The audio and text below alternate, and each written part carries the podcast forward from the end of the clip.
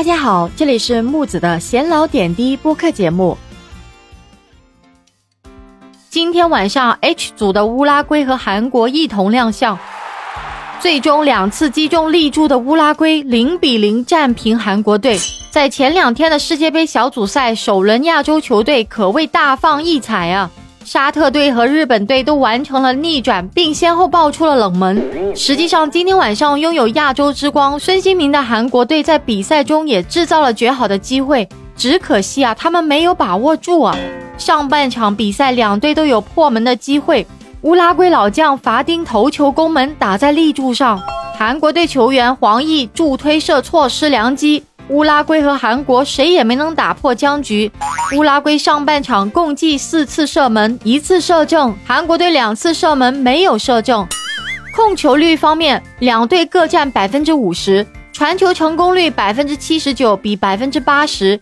从数据方面，两队基本上是持平的。那么下半场，两支球队的节奏依旧很快，很可惜谁都没能改变场上的比分。那么最终零比零，乌拉圭与韩国握手信和，双方各取一分。本小组另一场比赛是葡萄牙与加纳，韩国已经在乌拉圭身上拿得了一分，倘若在加纳身上再拿到三分的话，还是很有希望竞争一个小组第二名的。嗯那么作为本届世界杯最后一个出场的亚洲球队，韩国队并不能延续此前沙特和日本的奇迹，首秀只获得一分。那么对于两支球队来说啊，这都是可以接受的一个结果。但如果要力争在小组中占据好的位置，他们首先需要各自解决好球队的问题。乌拉圭这次已经是第十四次参加世界杯了。并且也曾在久远的年代两夺世界杯冠军，而作为亚洲顶尖球队的韩国队，也曾十一次进入世界杯决赛圈。但从目前两队叫得响的球星身价、成绩以及双方过往交手记录来看，显然乌拉圭还是占有更多的优势的。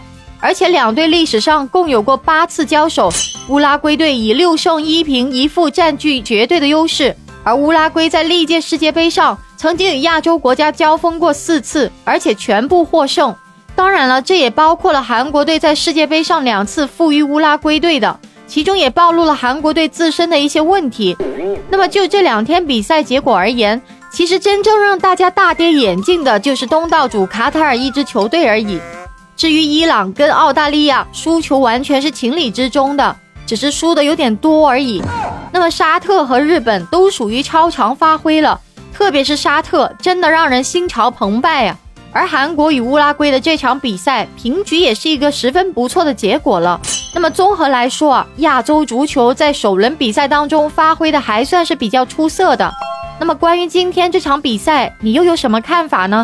欢迎在下面评论区留言，关注我，下期节目再见。